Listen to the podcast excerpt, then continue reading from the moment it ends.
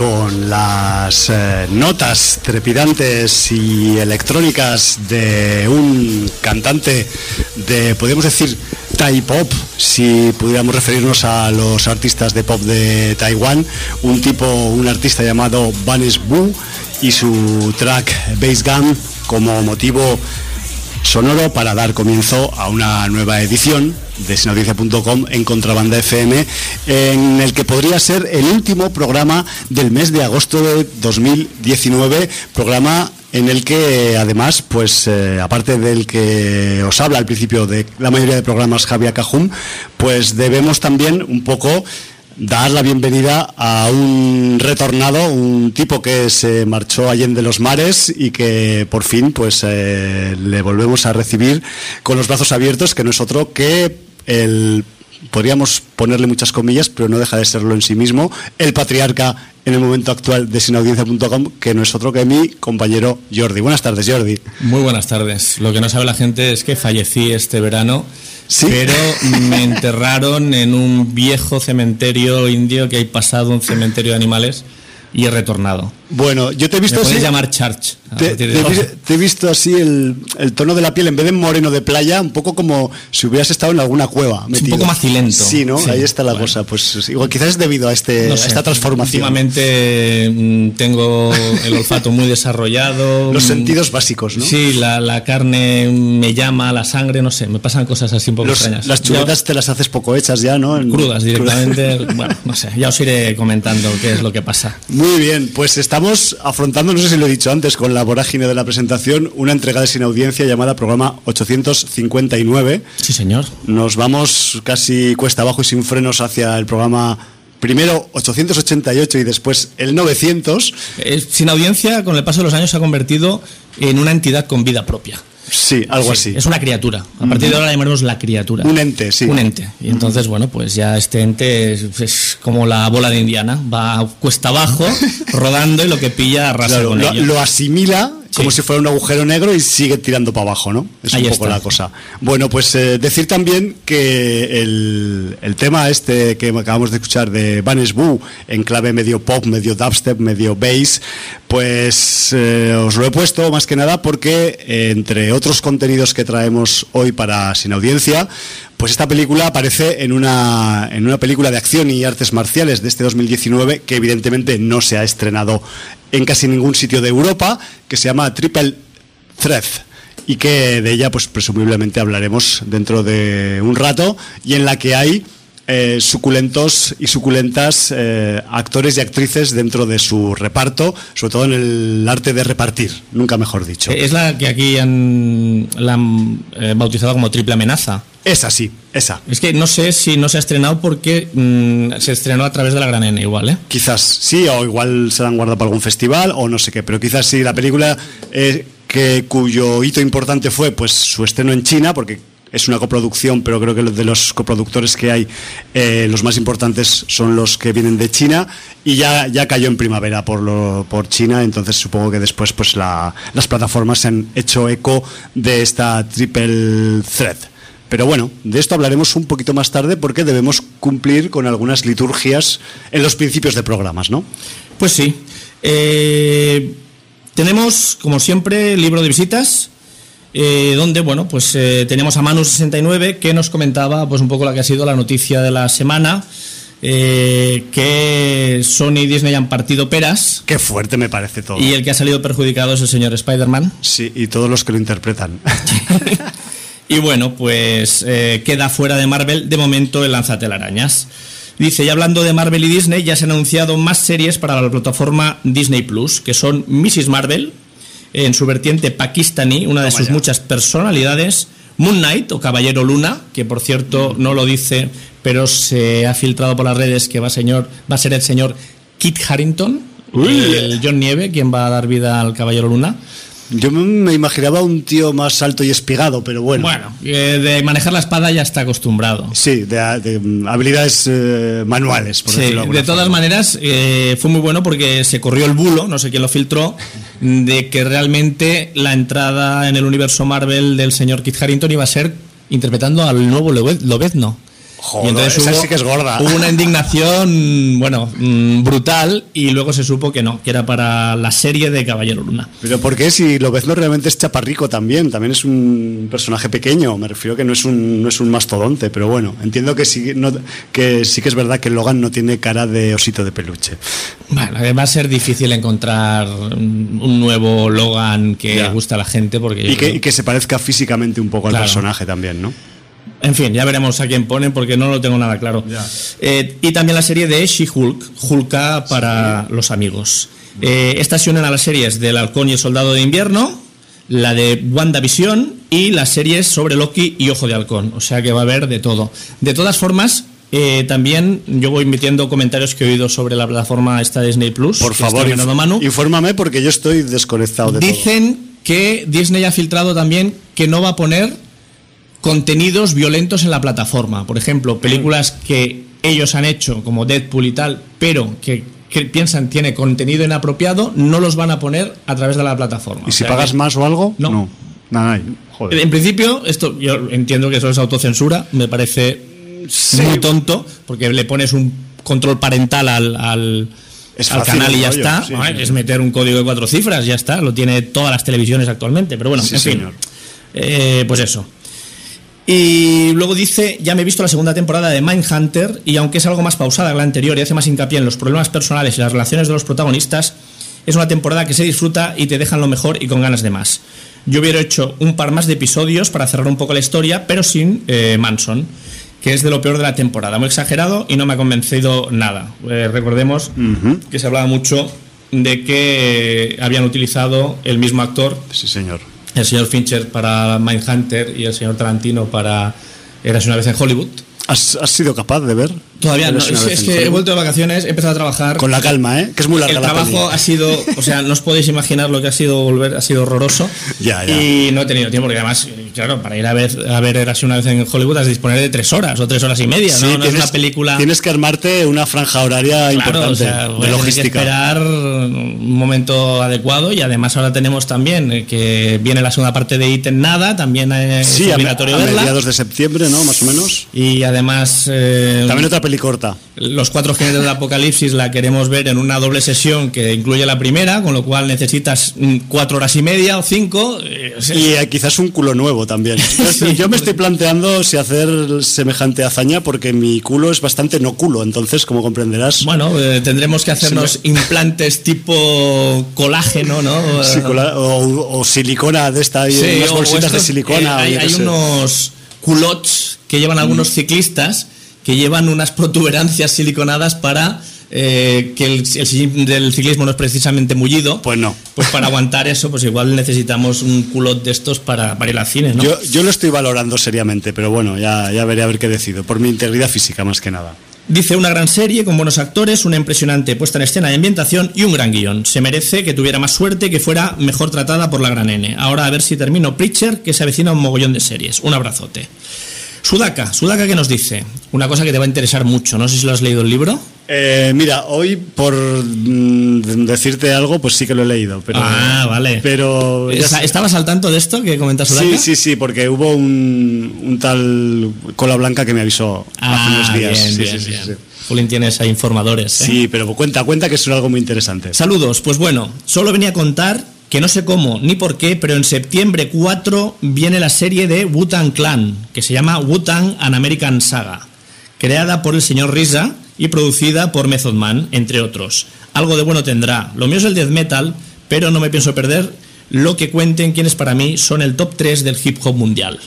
Y deja ahí un vídeo con el tráiler de... Pues no le falta razón a Sudaka, porque simplemente yo creo que esto ya, no sé si lo he dicho alguna vez en antena o no, pero con Bueno, que... En el distrito seguro. Pero con que, no, no, no, voy a hablar de, de uno, de un detalle de, de, de por qué algo, una historia o una serie sobre Butan Clan podría ser interesante, aparte de la cuestión musical. El, solamente con la biografía del, de Old Dirty Bastard, el, el rapper que falleció de, de Butan Clan, ya daría para hacer una película de acción, desventuras y vida al filo del margen de la ley.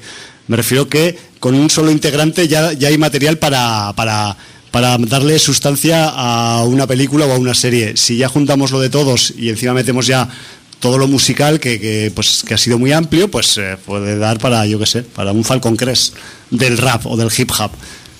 Muy bien. Eh, por cierto, suerte que he abierto el link del vídeo, porque yo pensaba que había puesto el tráiler de la serie y Sudaka lo que nos ha metido es el Norwegian Reggaeton de los Nano War of Steel. Lo digo porque la gente se va a sorprender mucho. El vídeo es imperdible, es muy bueno, pero no tiene nada que ver ni con los Butan Clan, ni con el hip hop, ni con el rap. Bueno, pero es, pero es divertido.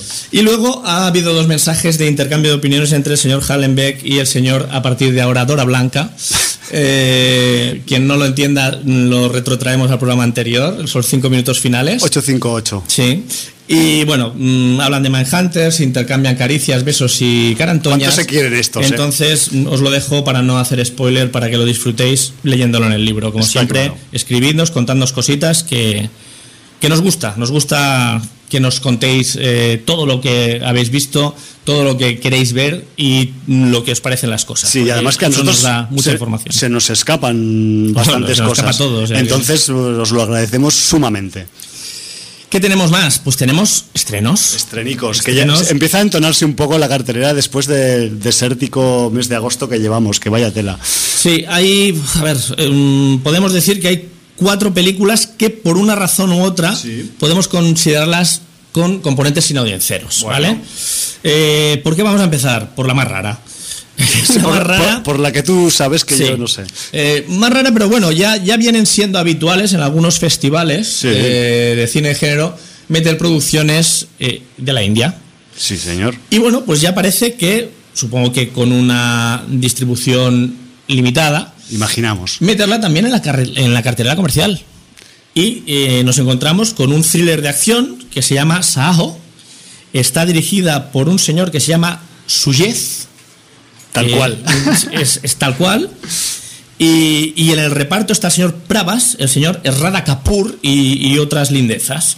Y bueno, pues. Eh, Kapoor, perdón, es una señora. Vale. Entonces, bueno, la trama se centra en la vida de un valiente agente de policía, interpretado por el señor Pravas, y su compañera de equipo, Shadra Kapoor.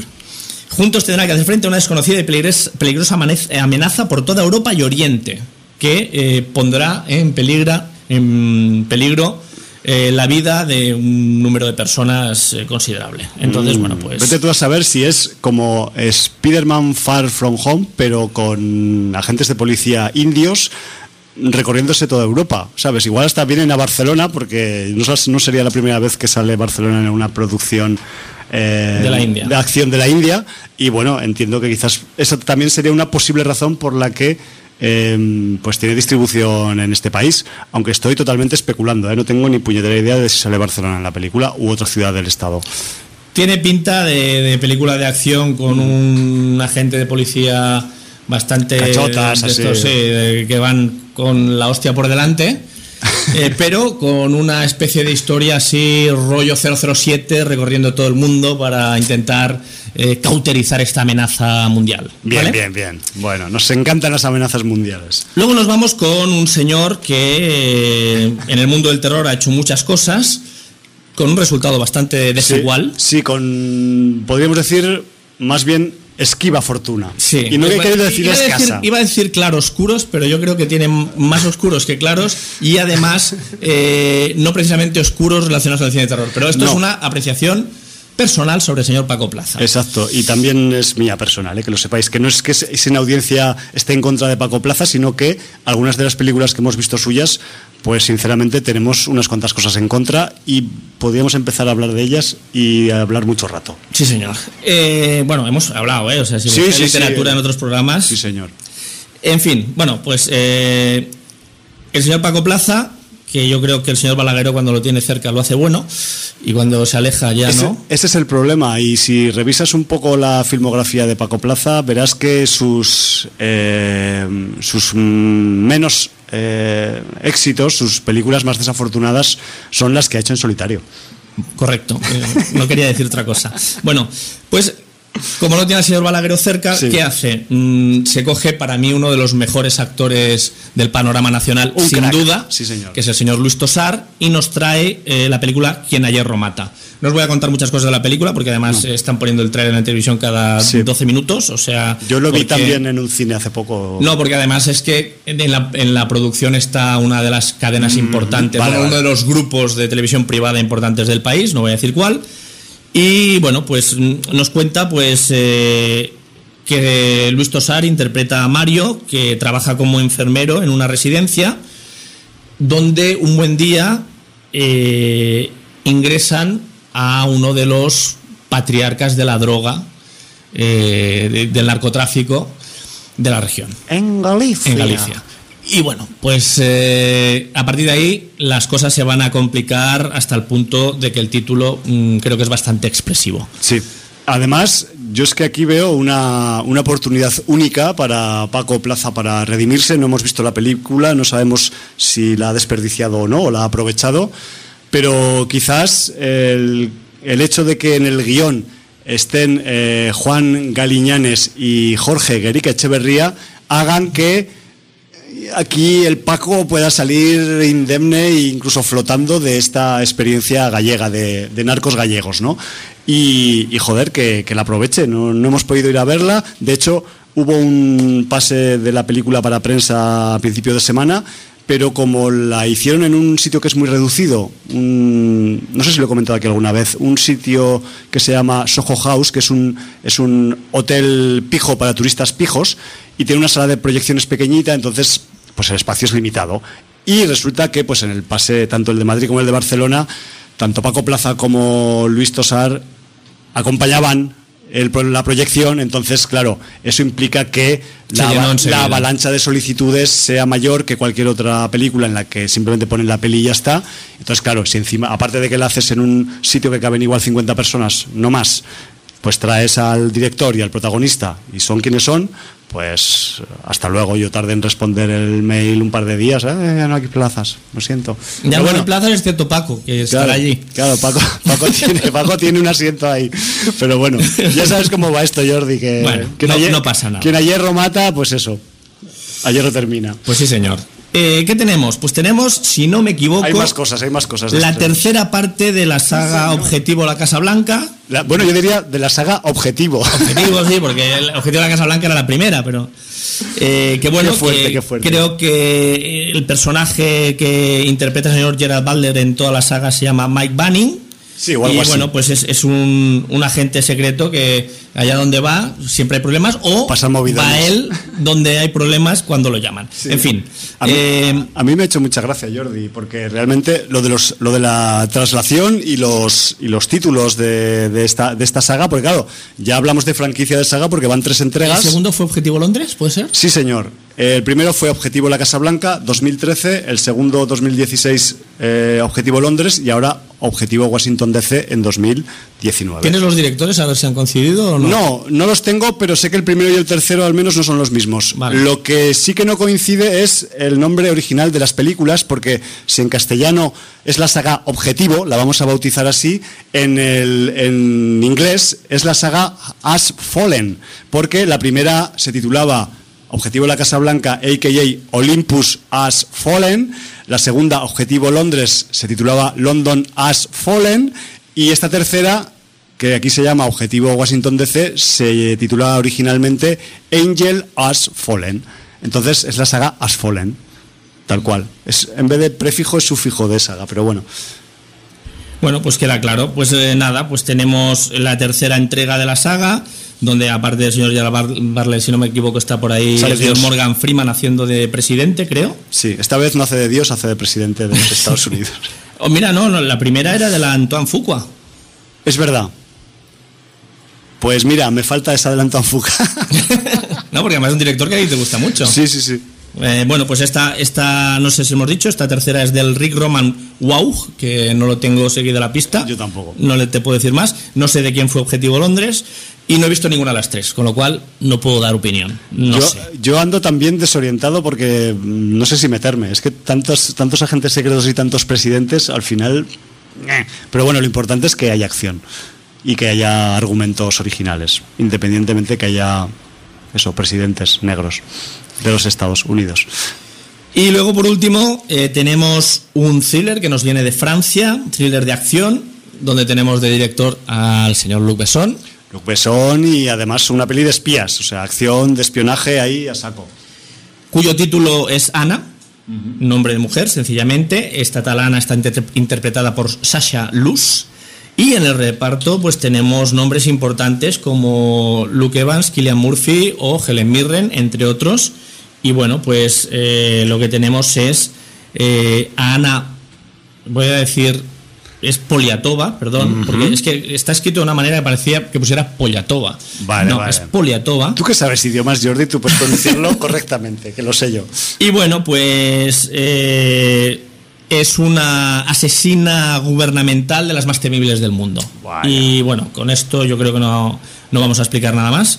Porque es una de esas sinopsis que cuenta más de, de lo que debe. Sí, y además- nosotros os vamos a ahorrar los spoilers. Semejante mm, frase, mínima frase de peli de espionaje con protagonista femenina en manos de Luc Besson. Que además es una asesina mm, Letal y- con lo cual pues- eh, es Luke Besson en su salsa. Ya Va a haber chicha por un tubo. Os recuerdo que ya, pues, eh, con. Creo que fue Scarlett Johansson, hizo aquella Lucy.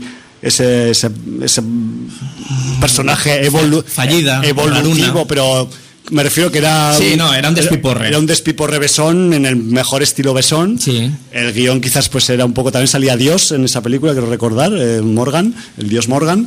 Y, y realmente, pues. mm, Con esta Ana, que por cierto, si la busquéis en internet no la confundéis con Hannah ni con Ana con una N, sino es sin H's, A-N-N-A. Sí, que ¿vale? recordad que de Hannah, que hablamos aquí de la película, Sí. han hecho ya serie también. Exacto. Y que no hemos visto, creo. Y que también mm, una chica que acaba evolucionando en una killer. Exacto. Sí. Me refiero que quizás el concepto también se puede asimilar, se puede ser, puede ser semejante. A lo ¿no? mejor el nombre ha estado buscado por proximidad, ¿eh? no lo sé. Bueno, una H Porque más, una es, H a- menos. es Ana con dos Ns, ¿eh? Ya, ya, por eso, por eso. Hay, de- hay Igual. menos una letra coincide todo. Señor Luke, llámenos y explíquenos las Sí, razones. ¿por, por qué? ¿Por qué se aproxima tanto? Sí, señor. Con esto, pues yo daría por cerrado el capítulo de estrenos Sí, que para este viernes 30, más que suficiente.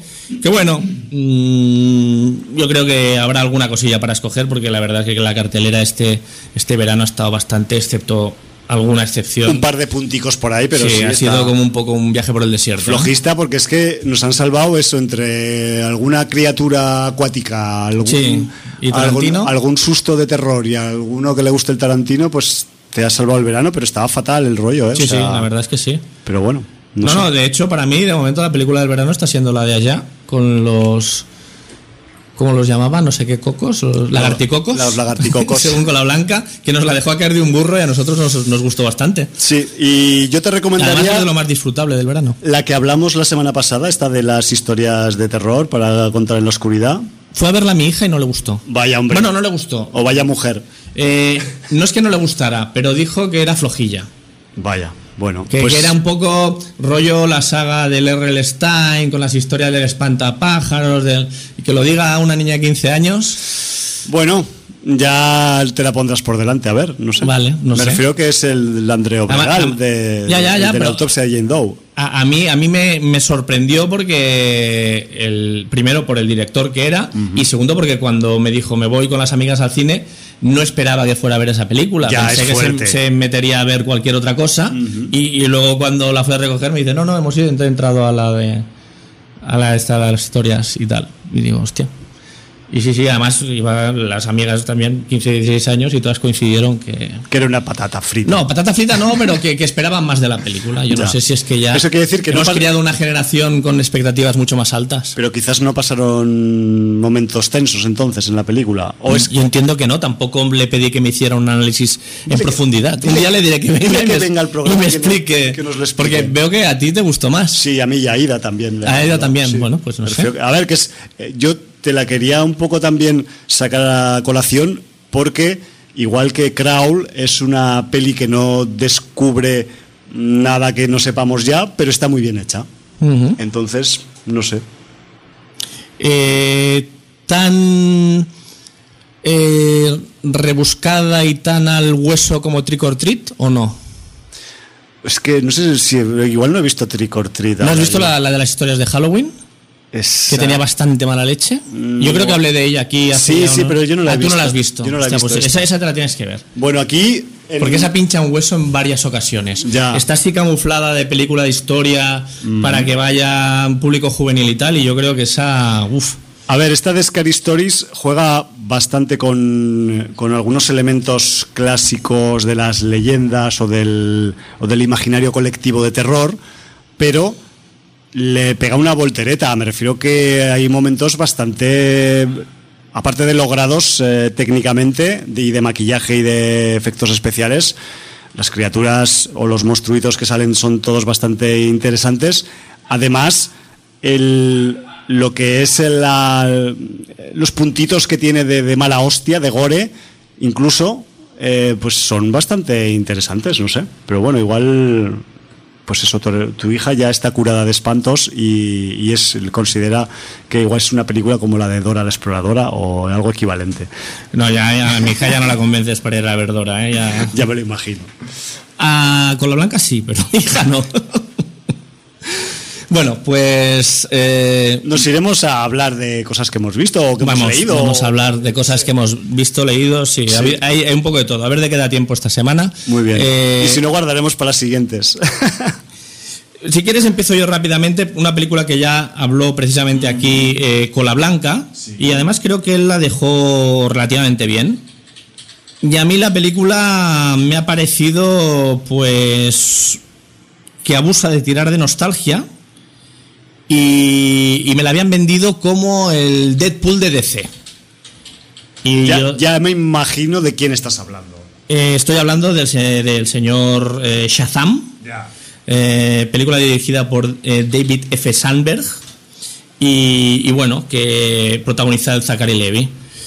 Y bueno, pues debo decir que mama muchísimo del cine ochentero e incluso de alguna película de principios de los 90. La gran influencia, a pesar de ser una película de superhéroes, la gran influencia de la película es Big. Eso no sé si es muy bueno o muy malo. A ver, Big para mí es una película de culto, se quiera o no, te puede gustar más o menos, pero dentro del cine de comedia es una película de culto. Y la influencia de Big es tan grande que hacia la parte final de la película hay un homenaje, que no voy a decir cuál es porque no quiero desvelarlo, pero tan claro a Big que ya es mm, diciendo... Un poco de tufa, ¿no? Ahí. Joder, o sea, es brutal. Tampoco voy a explicar exactamente el paralelismo entre Vic y Shazam, pero creo que es clarísimo, ¿vale? Ya. Eh, aparte de eso, pues eh, está el tema del villano. Eh, bueno, pues aquí eh, tenemos a- al señor Mark Strong. ¿De villano otra vez? Sí. Vale. Qué Y- bien. Algo bueno. Y bueno, pues, eh, ¿qué pasa? Que para mí, no sé si es una cosa que solo me pasa a mí, han calcado al villano que hizo en su día Charles Dance en El último gran héroe. Joder. O sea que andamos copiando y copiando Sí, por sí, ahí. sí. Tienes reminiscencias de aventuras en la gran ciudad, tienes, o sea, eh, te suena todo sitios transitados. Vale. Y ese abuso de la nostalgia y un tono muy juvenil infantil, yo creo que hacen que la película no vaya más allá de un pasatiempo. De hecho, me congracié con la película por el guiño final, que tiene un guiño final de ceita brutal, Aunque no seas de ceita. aunque no sea de ceita, y a mí el guiño final me gustó. Vale, vale. Pero la película en general, en muchos aspectos, muy pastosa, muy edulcorada. o sea, Infantiloide, ¿no? Un sí, y que lo comparara con Deadpool, a ver, o sea, no tiene nada que ver. No se estaba En- vacilando. En, ningún, bueno, o sea, ya, ya Shazam en el cómic con Deadpool en el cómic no, no tiene nada que ver. O sea, pero quien te la haya querido vender como mm, película gamberra y tal, con los diálogos que rompen, no, o sea, lo siento. Y, y no, es, no es un tema de Marvel y DC, ¿eh? O sea, Ya, ya, ya. decir, aquí Entiendo que hay una, un rigor y una imparcialidad en eh, este. intento, Sí. intento y yo entiendo que no, no tiene nada que ver. Eh, en fin, para pasar el rato, sí. Eh, Depende. Pero tiene momentos, sinceramente, tanto que se habla de Marvel Disney, tiene ratos que te crees que estás viendo alguna comedia del canal Disney, del Disney Channel, eh, de, de estas series que dan. De, hay- hay- es que hay una, no, no- sé si se llama Zaki Cody o no sé cómo se llama, que es de un superhéroe que tiene un, un ayudante que es un niño también y, y desfacen en tuertos y cosas así. No me ha salido Zaki Cody, pero no sé si es esa porque la ve- veían a veces, a veces mis hijos y el nombre puede bailar en la cabeza.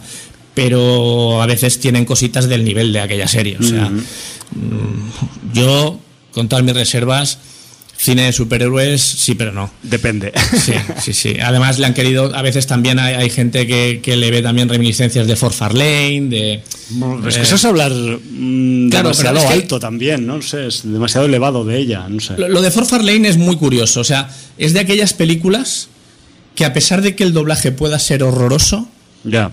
el doblaje hace buena la película. El doblaje impactó más que la película. Sí, En absolutamente. sí y de hecho creó un, un metalenguaje. Un dialecto. En el cine de los 80 que, que- que muchos de los jóvenes de entonces utilizábamos, ¿no? Sí, tío. Eh, no, eso no me era lo- así. No me lo digas porque yo lo viví de cerca. y no- Entonces, y no por sí, sí que es verdad que hay, hay películas que el doblaje las hace mejores. O sea, eh, a mí Mike Myers mm, no lo encuentro un super comicazo como lo tratan en Estados Unidos, pero encuentro que a veces tiene gracia y tal. Pero precisamente con la serie Austin Powers, yo lo he visto en versión original y lo he visto doblada por Florentino Fernández. Ya. Y, y- y a, a mi pesar, debo reconocer que me río mucho más con el doblaje de Florentino ya. que viéndolo en versión Lo original. peta más Florentino. Lo peta Florentino. Es que el doctor maligno y el mini yo de Florentino es que es brutal. Es brutal. Y, y bueno, pues es así.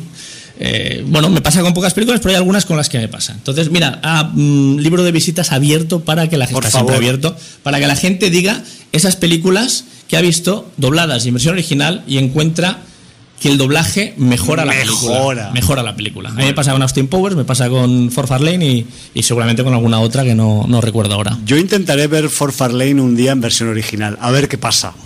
Tú la has visto doblada también. Claro, o sea, todo, todo el mundo, porque a ver, supongo que era la época videoclubera Sí, y claro, entonces en los claro, en los versión videoclubs, original es- no llegaba ni, en los ni. VHS no había opción de VO. No. Estábamos en el analógico todavía. Y entonces, claro, pues es que de, entre eso y que la gente te la ha ido recordando sobre la marcha en diversos momentos de tu vida, pues al final parece que las aventuras de Fort Farlane pues las hayas eh, vivido como si hubieras hecho tú la película. A pesar de que es una película que a mí ni me va ni me viene mucho tampoco, ¿eh? que me refiero que entiendo que tuvo su impacto eh, lingüístico en cuando, cuando salió, pero yo qué sé, tampoco nos flipemos. Pues sí, en fin, pues es un poco lo que quería comentar de, de Shazam. Creo que a Cola Blanca le gustó más que a mí. Eh, pero bueno, yo no.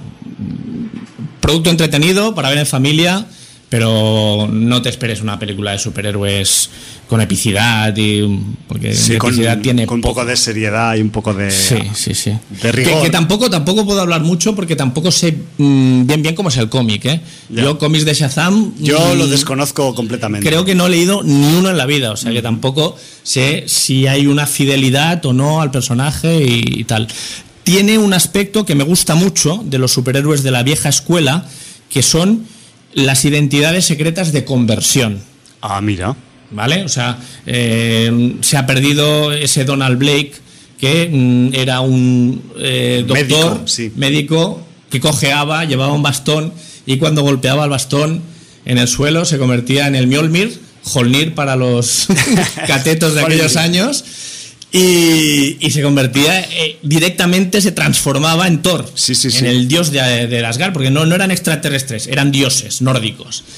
Eh, bueno, esas personalidades, ¿no? Bruce Banner se transforma en el, en el Hulk, En ¿no? Hulk, sí. Bueno, pues aquí en Shazam hay transformación.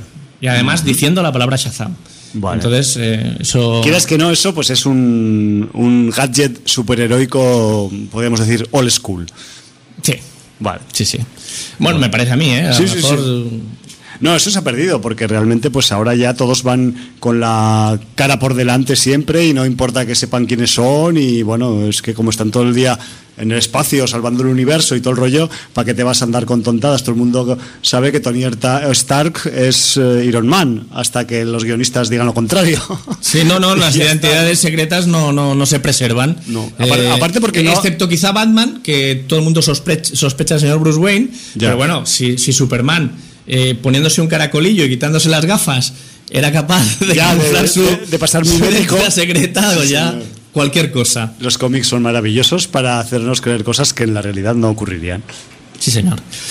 Bueno, pues eh, esto es un poco lo sí, que... lo que dio de sí tu visionado de Shazam. De Yo, Shazam, sí, señor. yo simplemente lo voy a complementar con un poco la, la procedencia del director David F. Sandberg, que no es otro que el señor que dirigió Annabelle Creation hace un par de años. Me refiero que, visto lo visto, es un todoterreno. Y que además, pues esta Shazam ha sido su tercera película porque eh, debutó en el 2016 con una película que se llama Lights Out y que yo ahora pues no me acuerdo cuál es la verdad. Y eso, o sea, que me refiero que no deja de ser eso, su tercera película, la de Shazam, y que, bueno, por lo visto, pues el tío le pega todo, porque igual le da una película de muñecos terroríficos que de superhéroes con rasgos infantiloides. Eh, he encontrado una, una foto donde sale el señor Mac Strong Ujú. y sale el guiño brutal a Vic. O ¿Quieres sea, verla? o sea que no es- es spoiler, ¿eh? no es el- Solo te la voy a enseñar a ti para que digas tu reacción. Vale, venga, va a ¿Te, te enseñar. acuerdas de Vic? Sí. Hola. Pero es que, claro, es que. Pues es que esto ya más que una. Por aquí me- ha pasado antes Shazam, ¿eh? Vale, vale, vale. Y ahora este Eso es, es una persecución. Hostia, y eh, así esa pinta tiene el Mark Strong en la Sí, película. Sí, no, pero es que además, ¿Qué- eh, qué- cuando, cuando qué digo que, transformación. Cuando digo que hay una retirada importante con el personaje que hace Charles Dance en el último gran héroe, también es por una característica en uno de los ojos. Yo, no- yo no sé si te acuerdas el señor Charles Dance que llevaba en uno de los ojos. No, tío, o sea, el último gran héroe. Me acuerdo de, del Schwarzenegger saltando de la pantalla de cine en el videoclip de los ACDC. este, la y, y me acuerdo que salía Cypress Hill también en la banda sonora. Pero me acuerdo de pocas cosas más. No, la, la- la banda sonora de- del último gran héroe, Sí, sí, brutal, sí, ¿eh? es del- bueno, es casi mejor que la película. Pero bueno, eh, No, yo, yo, yo quiero romper una lanza por el último gran héroe, que yo creo que tuvo la mala suerte de estrenarse a la vez que Parque Jurásico Ya. y se comió un colín. la barrió. Pero no, no encuentro que sea una mala película. De todas formas, Una película un poco incomprendida. eso que hablas del homenaje, yo creo que no es un homenaje, es una copiada. Pero bueno, de lo de Sí, no, no, bueno, no, yo creo que, que- que se ríen porque Ya. la similitud con Big en, en- en- en la transición del personaje principal de la película es tan clara que, que bueno. Y el fotograma que me has puesto es tan flagrante. Sí, no, claro, pero yo, yo, yo entiendo que sí, que, que ese homenaje es por algo. Vale, muy bien. Pues ahí queda ese Shazam que también podría valer para entretenimiento veraniego, ¿no? En un momento dado, así de cuando estás de vacaciones y, y tienes mucho tiempo libre y, y un disco duro lleno de referencias que no has visto. Eh, yo, si te parece, Jordi, mm, voy a hacer otra, mm, otra reseña o voy a comentar una película que he visto en este, en este modo en el que tú has visto también Shazam, pero con unos resultados un poco diferentes. Más que nada me voy a referir a esa película a la que pertenece la, la canción con la que hemos empezado el, el programa y repito, es la película de 2019 Triple Threat, como aquí titulada como Triple Amenaza, no sé, creo que la, la traducción pues mm, se empieza a acercar un poco al- a la traducción, digamos, literal. ¿Y qué tenemos en Triple Threat? Pues lo que tenemos es una película de un director británico llamado Jess V. Johnson y que este señor ha sido, y además con mucha experiencia y con mucho éxito, antes especialista, stuntman, que director de cine.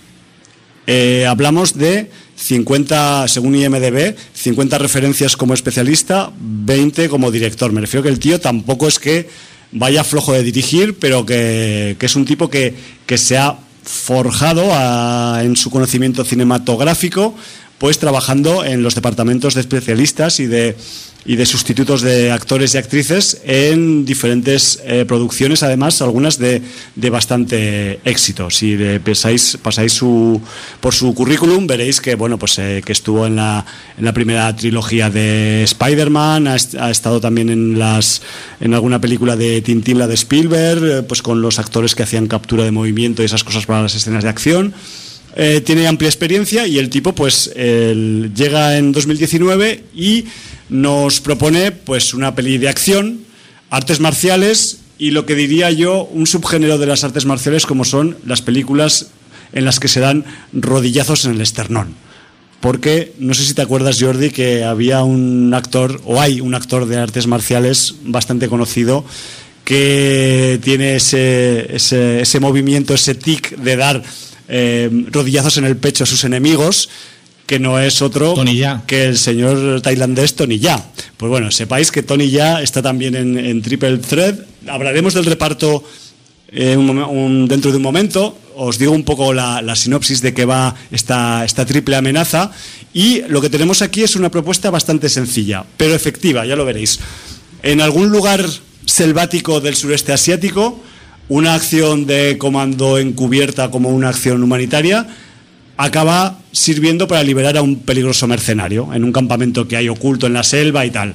Y por el camino, en esta acción de comando, pues quedarán cadáveres, daños colaterales, muertos por doquier, algunos soldados traicionados que iban con el comando también y tres supervivientes que a priori pues deberían estar muertos, pero mm, no acaban estando muertos y que por diversas y diferentes razones tendrán que apañárselas para vengarse de ese grupo de comando que propicia, digamos, la acción de, de Triple Threat al principio de la película. Es un planteamiento como muy básico, eh, acción-reacción, pero ya sabéis que en las películas de acción y artes marciales eh, las excusas mm, no hace falta que sean demasiado dramáticas estilo Shakespeare, sino que pues mm, simplemente con que te han intentado matar o si sobrevives a un intento de asesinato, pues ya puedes montarte tu venganza y puedes intentar pues acabar con el tío que te ha intentado matar, que es lo que pasa aquí al final y al cabo. Y bueno, pues en el título, esta triple amenaza viene también un poco porque hay una terna de protagonistas, hay muchos más protagonistas, ¿eh? yo voy a decir tres porque son los tres que se llevan un poco la palma y eh, los titulares de, de, la película, que son pues el que ya acabo de decir, Tony Ya, el, actor tailandés. La segunda pata del banco de tres patas sería para Tiger Chen, otro actor de artes marciales chino en este caso, y el tercer miembro del triunvirato sería pues el señor Iko Uwais, el actor indonesio que últimamente tan buen sabor nos está dejando en todas las películas en las que interviene, a pesar de que en algunas de ellas los guiones estén escritos en una servilleta de bar. Pero ese es otro tema.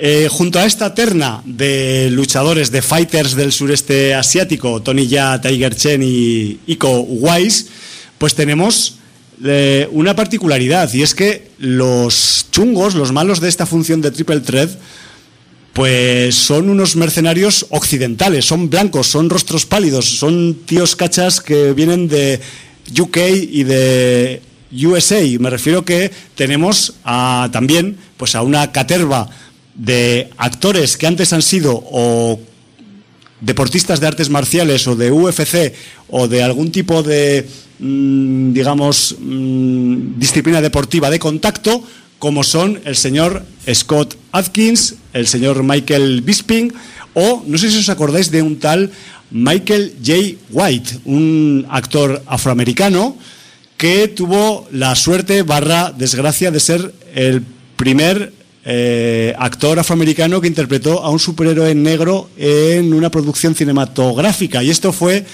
en 1997, no sé si os empezáis a acordar del tipo, en una película llamada Mm, Spawn. ¿Te acuerdas de Spawn, Jordi? Pues el actor que hacía del, personaje de Spawn cuando es humano es, era este señor eh, Michael J. White. que eh, Spawn tuve la, desgracia de verla en la auditoría de Sitges, mm. además con mi amigo Joaquín, que eh, es fanático absoluto de, de, Spawn y del señor McFarlane. y, fue la decepción. O sea, esa escena final del infierno de PlayStation 1 eh, es que además vista el, el pantallote del auditorio pantalla fue como un jarro de agua fría bueno sí aparte que vamos a decirlo, o sea, nunca, eh, salvo algunas sagas o excepciones particulares, ya en origen los cómics de Spawn no tenían unos guiones demasiado brillantes, brillantes o rebuscados o, o entrelazados o retorcidos, ¿no? Entonces, claro, eso al trasladarlo también a una producción de cine que siempre se acaban perdiendo cosas por el camino, pues bueno, al final Simplemente yo quería recordar Spawn por el rollo de, del Michael J. White, que aquí es uno de los, de los cabecillas del, del grupo de mercenarios chungos que, que son los, los, eh, los, eh, los tipos que se enfrentan a la terna de protagonistas asiáticos. Y también tenemos a una vieja conocida en el reparto, vieja, pero que casi yo no me acordaba de ella. De hecho, cuando la vi en la peli dije, esa tía me suena de algo, pero no supe digamos, No de, haberla, no de haberla visto ayer. No, en que ni no sabía ni siquiera ni por qué me sonaba. Y digo, pues esa chica tiene un gesto, una mirada o algo que me resulta familiar. Y total que claro, la puñetera base de datos de internet te lo descubre todo, si hay algún, algo que descubrir. Y resulta que también en este reparto tenemos a la actriz tailandesa Jiya Janin, que quizás el nombre no os va a sonar, pero si os digo que esta chica, que esta mujer, ya mujer, debutó en su momento en una peli en 2008 llamada Chocolate, quizás os acordaréis un poco. Chocolate es una película tailandesa de artes marciales con un móvil dramático bastante importante. Aquí la comentamos. Era una niña, ¿no? Era una niña, una Adolescente. Adolescente, sí. Y de hecho, pues esta adolescente era eh, Gilla Janin. Pues eso, eh, aproximadamente pues 11 años después, esta este, mujer... Este debe ser un programa de sin audiencia de 2008, de 2007... De... 2008 y 2009 porque yo he estado rastreando, porque en aquella época ya reseñábamos algunos títulos en el comentario del, del blog, y concretamente hablamos de Chocolate, la peli tailandesa, en el sin audiencia 324 y en el 377 en el 377 con un tal Fernando como invitado especial eh, asistiendo al programa. Es, un, es una película que yo recuerdo muy gratamente. Eh, no he revisado los audios de estos programas, simplemente he buscado que estaban ahí. Yo tengo un recuerdo pues que bastante elevado de la peli, en su momento me agradó bastante y bueno, pues esta mujer está también en el grupo de los mercenarios chungos de la, de la película Triple Threat. Eh, todo ese mogollón de referencias, un poco de serie B, eh, son las que tenemos en, en, en, esta triple amenaza. Pero es que eh, luego también eh, hay que decir, como, como detallitos, que, que a pesar del reparto, y aunque tengamos muchos actores y actrices hiperbólicos en, en las artes marciales y que, y que se pueden estar pegando durante horas sin cansarse, hay que decir que la peli luce bastante bien en las escenas de acción, en las escenas de persecuciones y en las de tiroteos. Me refiero que, aunque tengamos toda esta eh, playa de, de nombres de las artes marciales. No siempre están dándose de hostias. No siempre están dándose de hostias. A ver si os vais a imaginar que esto es un The Night Comes for Us y no es tan así. Me refiero que hay una parte también, pues, de eh, desarrollar un poco la trama, urbana, primero en la jungla, después urbana, luego hay también pues sus momentos de mm, asaltos eh, con granadas y con rifles de asalto y con metralletas, me refiero que hay tiroteos estilo San Peckinpah interminables, me refiero que a ese nivel tenemos más cosas que meras eh, peleas cuerpo a cuerpo, por lo que yo aviso por lo que pueda pasar, que luego pues la, la gente dice, bueno, es que tampoco tenía tantas artes marciales. Tienen menos artes marciales para el todo mogollón de nombres que, tienen dentro de, de, su reparto, ¿no? Porque luego también, como detalles, decir que, aparte de que tengamos aquí mucha testosterona y mucha progesterona también en algunos momentos, todo se ha dicho, pues eh, también tenemos dos momentos gore, bastante potentes. No voy a decir cuáles están relacionados con la muerte de alguno de los personajes principales y realmente, como son golpes de sabor a los que no te está acostumbrando la película, porque todos son, ah, eh, son heridas de bala o, roturas de brazo, cosas así, cuando viene un gore, como que no te lo esperas y, y, se te desparrama todo por ahí, ¿sabes? O sea, así, de estos, de estos así me refiero, ¿no? Un poco. Y luego también, otro detalle que me ha hecho gracia, un poco de Triple Threat, es que, para mi gusto y para mi corta memoria, que yo tengo muy mala memoria, Triple Threat eh, encierra una de las mayores masacres policiales en una comisaría que recuerdo. O sea, me refiero que gente matando policías. A esto me refiero con masacre policial, ¿vale? Eh, yo recuerdo que eh, en mi memoria queda un dato de que en Abierto hasta el Amanecer 2, eh, cuando los protagonistas, que no eran precisamente los buenos en la película, tenían un problema con unos sheriffs de una comisaría también de un sitio fronterizo de Texas y por ahí, provocaban un, también una masacre de policías que también espectacular.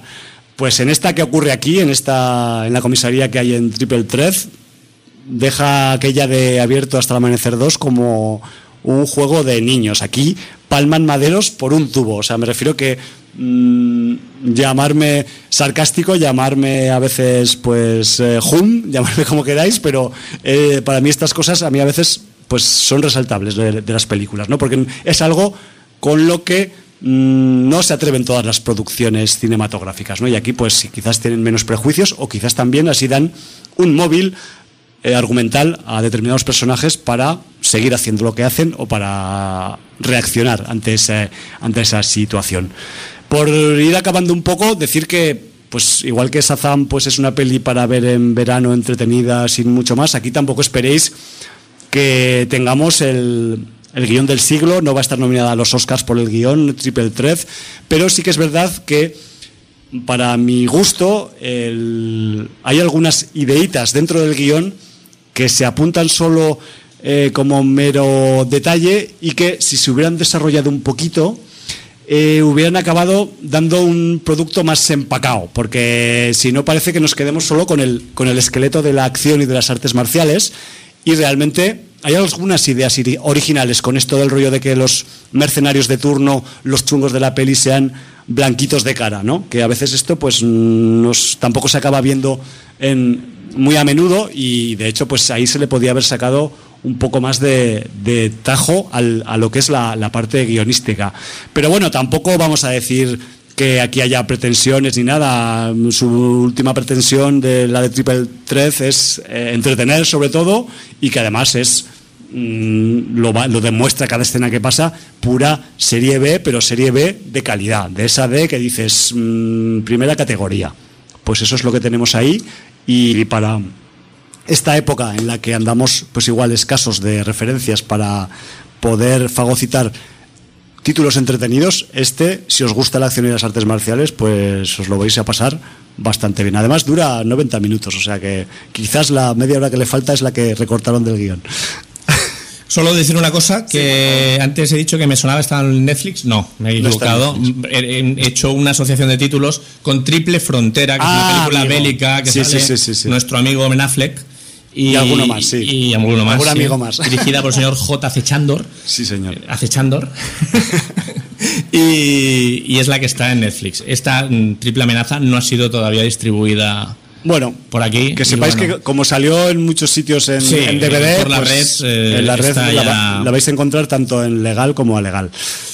Y, y luego, eh, antes te he hecho la, la, reacción a la escena de Big. He encontrado, que tú sí. no te acordabas, el tema Ojo, malo Charles Dance, Ojo, malo Mark Strong. En el último gran héroe, el señor Charles Dance tenía esto.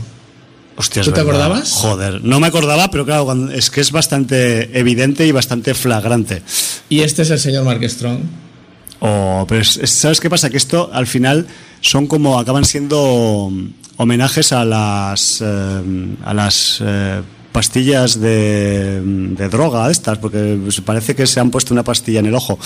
Sí, bueno, los motivos de llevar una cosa u otra son diferentes, ¿eh? Sí. Porque recordemos que en el último gran héroe lo que pasaba es que era el villano de una producción cinematográfica lograba pasar al mundo real. Sí. Y aquí el motivo de que uno de los ojos de Mark Strong sea un poco especial es porque hay algo que le entra en el ojo.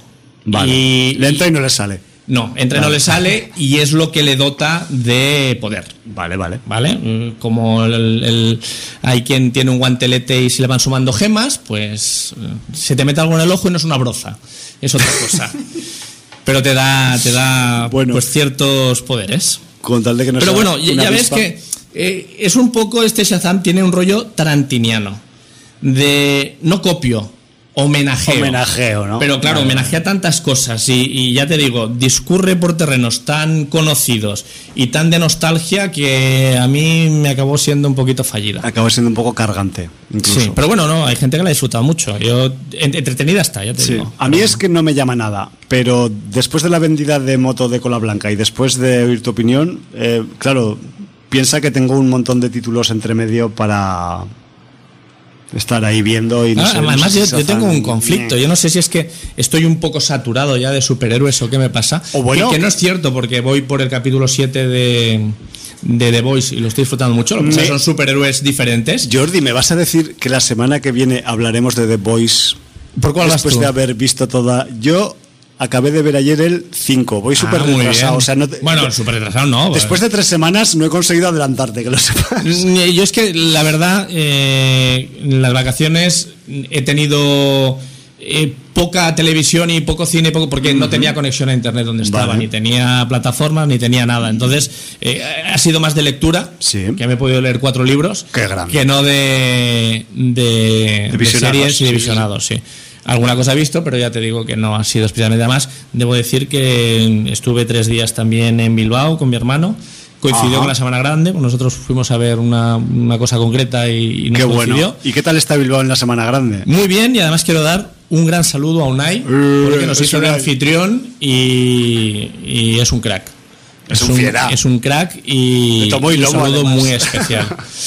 y nada, pues eh, nos lo pasamos muy bien por Bilbao y además eh, se disfruta mucho en Semana Grande y, y no solo su gastronomía, que también. Sí, no estaba, sino- no estaba muy llena la ciudad porque dicen que aquello se peta como el, Se pilar, peta, se como peta. el pilar en Zaragoza. Se peta y además eh, nosotros fuimos de lunes a miércoles. Ya ves, sí, que dices, más claro, eh, será más valle y tal, pero no te lo imagines. O sea, yo no sé si mucha gente trabaja en la Semana Grande, pero la gente estaba en la calle desde las 10 de la mañana. Ya ves. Y hasta las tantas de la noche. O sea, era, era brutal. Era A brutal. tope. Sí, sí.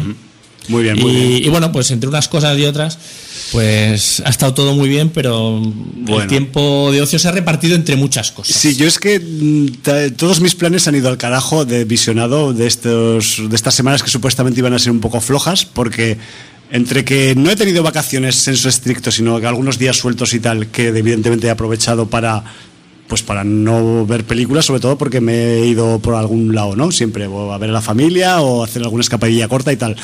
Pero es que claro, eh, vengo de ayer de ver el capítulo 5 de The Voice y no vamos a hablar ahora más de The Voice, ya hablaremos la semana que viene, pero Sí. estoy, estoy con el patriota arañando la mesa con las uñas y haciendo unos surcos ahí. Y tú no te has visto Banshee.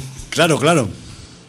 Que la Pues- disfrutarías como un enano. Lo que pasa es que yo entiendo que hay tantas cosas, Sí. pero Banshee es una, una serie que tienes cerrada, que es súper coral, que tiene personajes que valen mucho la pena, aparte de Anthony Starr, que es el protagonista, y que si te está gustando el Patriota, eh, pero es que realmente... Pero es que además de Voice, eh, los guiños de humor en el capítulo 4, el, no sé si se llama Profundo, bueno, el Aquaman de turno... Sí, el deep, sí, eh, profundo.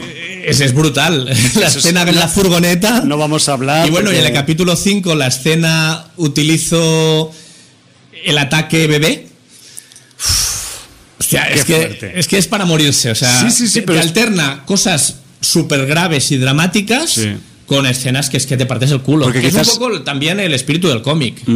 Eh, hay, hay- hay gente que está diciendo que el cómic es mucho más bestia, que tiene... Oye, que sí, Quizás- pero que es una, una adaptación que yo la estoy disfrutando. Oye, que, que- Quizás se guardan algunas cosas, pero realmente mm, la serie está que se sale. O sea, yo no tengo ninguna queja al respecto. De hecho, a ver, en la semana que viene, cuando hayamos visto los ocho enteros, ya vemos a ver si hay alguna pega o no. Ya intentaremos buscársela, aunque sea forzada. Pero bueno. Sí, Así no, que- además hay que reconocer que, que Amazon Prime está el señor Bezos detrás, que recordemos que si algo no le falta es dinero para hacer las producciones que le salgan de, de allí, eh, se está poniendo las pilas. Se está poniendo las pilas y esta competencia ahora que va a venir Disney Plus y tal, eh, lo que va a redundar es en mayor oferta y que habrá cosas mediocres, seguro. Ya. Que habrá exceso de oferta, seguro. Pero quieras que no, entre todo eso vas a poder escoger y vas a encontrar cosas muy satisfactorias, porque es que además no tenemos vida para verlo todo. Por supuesto. Oye, pues escogiendo bien, ¿no? Porque además, o sea, yo si algo espero de esta No lo veis, pero está cruzando los dedos. gran diversificación, sí, estoy cruzando los dedos, y es que quizás tantas plataformas y tantas propuestas y tanta mandanga audiovisual, lo que nos traiga sea también un poco de, que es el caso que cumple The Voice, especialización. Correcto. Y que no todos sean, pues eso, los productos pseudo Disneys, que son de marca blanca para todos los públicos o para la mayoría del público, sino que haya un poco, pues, mm, buscar eso, pues, eh, enfoques diferentes y hacia perfiles de visionador, visionadora diferentes también. Con eso, eh, con The Voice lo tenemos cubierto, así que bueno, quiero pensar que hay gente que, que le da vueltas a esto también, ¿no? que no solo quiere hacer una, un gran acopio de público random, sino que quiere también público especializado. Pero bueno, ya veremos a ver en qué queda todo eso, porque va a ser muy divertido verlos competir entre ellos. Ya veremos a ver. Nosotros los miraremos desde la distancia, quizás con un refresco y unas olivitas en un plato. Y bueno, ya para cerrar, no tenemos mucho tiempo. Bueno, voy, voy a hablar de una película que no hemos hablado aquí todavía, a pesar de que hubo mucha controversia en su día, porque además era ya- una película. A veces nos escapamos de las controversias, ¿eh? Sí. porque, porque como no, y además nosotros nos tomamos las cosas con pausa Sí. y nos vemos las cosas. y además la actualidad, toca, que se agobia la actualidad un poco a veces. Eh, debo decir que este verano, tras insistir mucho en mi hijo, eh, me vi con él una película que es As, Nosotros, de Us. Jordan Peele, la segunda película de Jordan Peele, que después de ese debut con Déjame salir, pues dejó a todo el mundo con el culo torcido. Y se esperaba mucho, la verdad, de esta película. Y además ya que había visto el tráiler que lo dieron por activa y por pasiva mm, en multitud de ocasiones en Sí. todas las cadenas, pues como había visto el tráiler mi hijo, pues quería verla. Había un poco de sobresaturación de información Sí, en esta película. Y, y mi mujer precisamente lo contrario, no quería verla porque Ya, ya, ya. el tráiler explicaba demasiadas cosas y ella ya veía un poco de que iba el rollo y le daba bastante miedo la situación Bueno, que se producía. No ¿vale? está mal pasar miedo a veces. Bueno, eh, debo decir que lamentablemente coincido con la mayoría de gente. Además, mm, voy a hablar de el círculo de gente con la que a veces colaboramos y que nos seguimos Sí. en Twitter y, y que normalmente son también creadores de contenidos a través de otros podcasts o blogs y tal. Ajá. Y coincido con la mayoría en que es una película que va de más a menos. Es una película que nace con una idea que se le podría haber sacado mucho jugo, pero a medida que se va desentrañando la trama, vas perdiendo el interés y lo vas viendo todo cada vez más forzado y más ficticio, incluso aún con las eh, ruedas de molino con las que te quiere hacer comulgar el señor Peel. Y entonces, bueno, pues lo que nace como una situación que realmente tiene algunos momentos de angustia, de gore, de, de- de- de mala leche y, y un tipo de ser o personaje que ya dijimos en su día eh, que se ha tocado relativamente poco en el mundo del cine, Ajá. que mm, ya lo voy a decir porque no dije en su día en el programa que presentamos la película el nombre del, del doppelganger, pero ahora lo voy a decir. Y bueno, pues la figura del doppelganger pues es un, vamos a poner entre comillas, un monstruo que lo que hace es eh, copiar a otra persona Sí, señor. te encuentras tus socias, pero en el lado, en el plano negativo. ¿Vale? Entonces, bueno, ¿cómo se enfrenta uno a sí mismo? A hostias. Pero posiblemente si es tu lado negativo te gane. Sí, claro, te Porque va. tiene más mala leche Vas a y ver es dónde capaz de vas a hacer ir. cosas que tú no haces, ¿no? Bueno. Entonces, eh, bueno, pues eh, lo que en principio parece una situación de este tipo, pues luego va mutando en una cosa que es otra cosa y que, y que no te la crees. Al menos a mí me sacó de la O sea que película. lo que ocurre es que el tipo, digamos, de mitad hacia el final empieza a retorcer el guion y, y, y a clarificar la idea que tiene desde el principio el director y guionista de la película, que es el Jordan Peele, y a mí no me resuelve la película de, de- de una manera satisfactoria para mí. ya. Y, y supongo que es lo que le ha pasado a mucha gente, que el- la premisa mm, invitaba a pensar muchas cosas, Está guapa. pero lo que has dicho, o sea, pasa en muchas películas, que las cosas tienen puntos interesantes que no se acaban desarrollando como nosotros nos queremos o nos, Sí. nos o veríamos como espectador. claro, nos satisfarían, ¿no? Entonces, Claro. yo creo que eso es, eso es un poco lo que le pasa, a pesar de que hay muy buenas actuaciones, todo el mundo eh, destaca a la Lupita Nyong'o, Sí. y la verdad es que, bueno, pues sí, a nivel actoral están bien y tal, pero yo creo que, que la película se desinfla, se desinfla mucho y igual que el rush final de Déjame salir era hacia arriba, eh, durante toda la película te iba creando un misterio, una expectativa, no sabías muy bien qué pasaba y luego te daba un poco un festín, Sí. eh, cosa que hubo gente que desaprobó, ya lo hablamos en su día, Sí, sí, sí, porque había que- gente que decía que esa transmutación final a- hacia el gore y tal le sacaba de la película que todo no, el rato no, había sido misteriosa. No concordaba. ¿no? Sí. sí, sí. sí. A mí me, me, me- pareció muy satisfactorio, pero bueno, Sí, sobre gustos, colores. En cambio, en esta, a pesar de que hay una buena narración de gore hasta el final de la película y tal, yo la premisa, eh, cómo la va convirtiendo para llevarla a su terreno y la explicación final de da, eh, que da de todo lo que se ha producido y el giro final, a mí me pareció bastante decepcionante. Porque el giro final va hacia un, un sitio que todavía no se ha considerado en el resto del argumento. No, o sea, sí. Sin eh, tirar o sea, de la lengua, ¿eh? No, la, la situación vira en una cosa que no te imaginas, ¿vale? Vale. Pero además, con un personaje hay un salto mortal. Vale. Y, a mí es un salto mortal. Es un riesgo de. es un salto mortal con rotura a cuello. Vale. Lo Pero ya te digo, es una. Bueno, como todo, es, Sí, sí, es sí, una, sí. una apreciación subjetiva. eh, pero bueno, eh, yo es una cosa que. que no acabo de comprar. Bueno, y al final acabaste viendo la película con. Sí, sí, sí, mi hijo la vio el hasta hijo- el final, hubo ratos que... que la, la verdad es que la, la película, los primeros 30, 40 minutos, joder, es que... Como terror funciona. Sí, como terror funciona. Lo que pasa que sí que es verdad que, que ya desde el principio tiene alguna cosa que dices, hostia, esto no tiene mucho sentido que Claro, pase así. Que no cuadra ahí. Sí, que- pero bueno, a pesar de que hay alguna. Pero bueno, eh, sie- siempre tienes en muchas películas, tienes comportamientos de algunos personajes que dices. eh, joder, eh, es que claro, mm, si vas a buscar eh, el agua y no sabes nadar, te acabas ahogando. Eh, Eso está sí. claro. Pero bueno, en fin.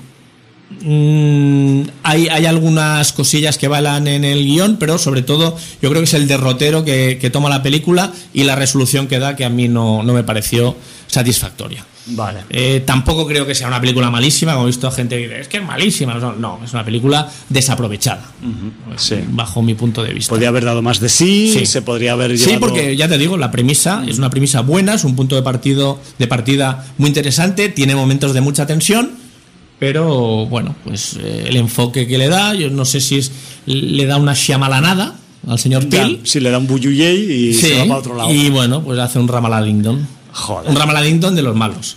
Porque Ya. el Ramaladingdon tiene algunos buenos y algunos malos. Sí, porque además, o sea, eh, es que en esos, en esos terrenos de las siamalanadas, lo que puede ocurrir es que algún espectador o espectadora se sienta ofendido por haber jugado con su capacidad, su capacidad de raciocinio. Es la cosa, ¿no? Yo Sí. aquí esmerándome en perseguir todas las pistas que me has dado para la película y resulta que luego pues tienes una chistera mágica de donde sale lo que, tú, lo que a ti te da la gana como Hombre, director, el, ¿no? el- el repaso que le pega Shyamalan al espectador en el sexto sentido, como Ya. diciendo, yo te había dicho todo esto y ahora te lo voy a poner en cinco minutos para que veas lo tonto que eres, Ya. Es un poquito regocijarse con la víctima. Sí, señor. Y a pesar de eso, la película para mí es una buena película de las de Shyamalan. Todo y que a mí me da mucha rabia ese 1% que sabía desde el principio, La primera vez que la vio, la primera vez que la vio, cuando nadie había hablado nunca, eh, nunca de nada, que aquello era así. Ni le habían hecho el famoso Porque yo, a pesar de que la película ya hace 30 años que, que pasó y tal, no voy a decir eh, qué le pasa a Bruce Willis. Ya.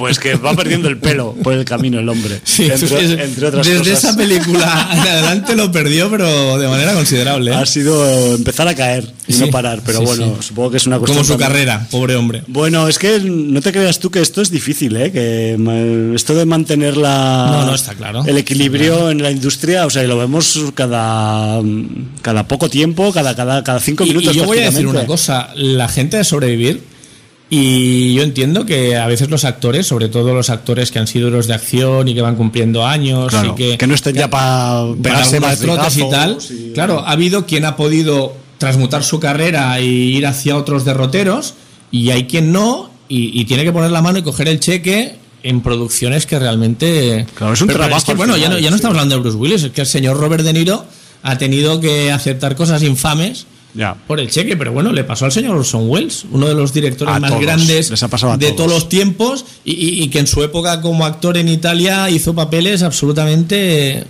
Bueno, grandiosos. el señor Joseph Cotten, o sea, mm, que la gente se dé cuenta de que sí que es verdad que el actor o los directores ganan mucha pasta, pero a veces también la malgastan, sobre todo además los directores, no siempre en, en drogas y en excesos y tal, porque la gente siempre se va a eso, ¿no? Hay muchos, hay muchos directores que se arruinan financiando producciones que luego en taquilla no les dan los réditos y, se arruinan, o sea, y eso es así.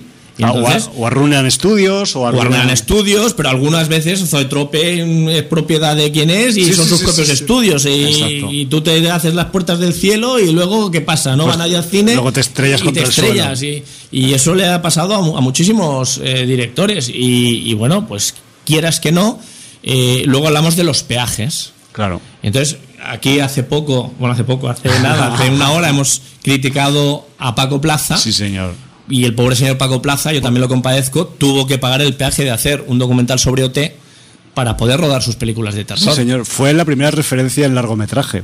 Entonces, claro, junto a Balagueró yo, yo, también entiendo, yo también entiendo que, claro, gente dice, es que son unos vendidos. Oye, eh, bueno, yo, me vendo por mi nómina cada día. Yo cada día por mi nómina me vendo ocho horas en el trabajo. Todos vendemos nuestra fuerza. O sea que, eso es así. No, no, no, seamos más papistas que el Papa, porque a veces tenemos que hacer cosas que no queremos, pero bueno, eh, no voy a decir que siempre el fin justifique los medios, pero que no seamos tampoco tan duros o tan críticos con, con cosas que, que la gente pues tiene que hacer porque tiene que seguir viviendo.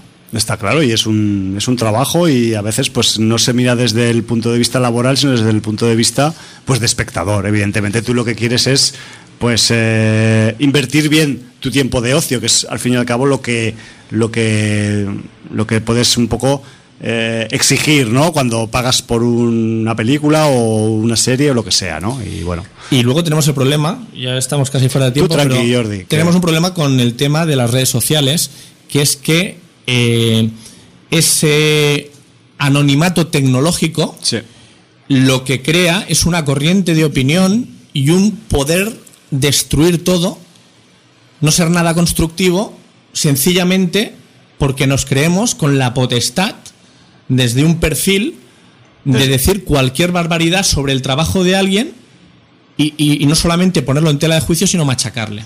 Ya. Bueno, pero esto también... Y muchas veces, cuando el trabajo de esos creadores, el que se está permitiendo el lujo de machacarlo, ni siquiera lo ha pagado. Ya, ya, ya, sí, te pillo, te pillo. No hace falta que diga nada más, ¿no? Sí, totalmente. Y además es que, a ver, pero eso, pero eso es un problema de raíz de las redes sociales. Tampoco nos vamos a poner ahora a filosofar sobre las redes sociales, ¿no? Pero las redes sociales, si por algo tienen éxito, es porque eh, generan un, llamémoslo, pedestal ficticio a las personas anónimas que hay alrededor del mundo y que ese pedestal ficticio les hace sentirse pues más altos que los otros cuando realmente el pedestal ficticio lo tiene todo el mundo. Hay, hay quien lo usa y quien no lo usa. Y, hay quien se piensa que tiene un eh, impacto escaso realista y hay gente que se piensa que su opinión pues va a valer oro porque lo ha dicho en su perfil de yo que sé qué puñetera red social. Y realmente, pues no, pues porque hay eh, 7.000 millones de gente pillando a la vez su opinión y, perdona, o sea, sí, tú tendrás esa opinión, pero mm, te, se pierde en el océano de las opiniones de las redes y ya está. ¿Y llegarán a algún sitio? Pues sí, pues porque a algún sitio tienen que llegar, pero, pero no esperes que van a llegar a los oídos del director o de la directora o del creador de la serie o lo que, o lo que haga falta, ¿no? Y de hecho, pues enlazando un poco este comentario de redes sociales con el famoso caso de los eh, espectadores eh, descontentos con la última temporada de Juego de Tronos exigiendo un, una nueva eh, temporada reinterpretando el guion, pues tenemos el, el, mayor ejemplo de desfachatez ¿no? que, nos podemos echar a la cara en, ese aspecto de, opinología, ¿no? que, al final pues acaba siendo eso, ¿no? que es una especie de, de paraciencia en la que la gente se piensa que, puede incidir en algo cuando realmente pues eres un mero espectador, sí, con derecho a pataleta, pero bueno, mmm, quizás deberías intentar construir más que intentar destruir, aunque luego no consigas ninguna de las dos cosas.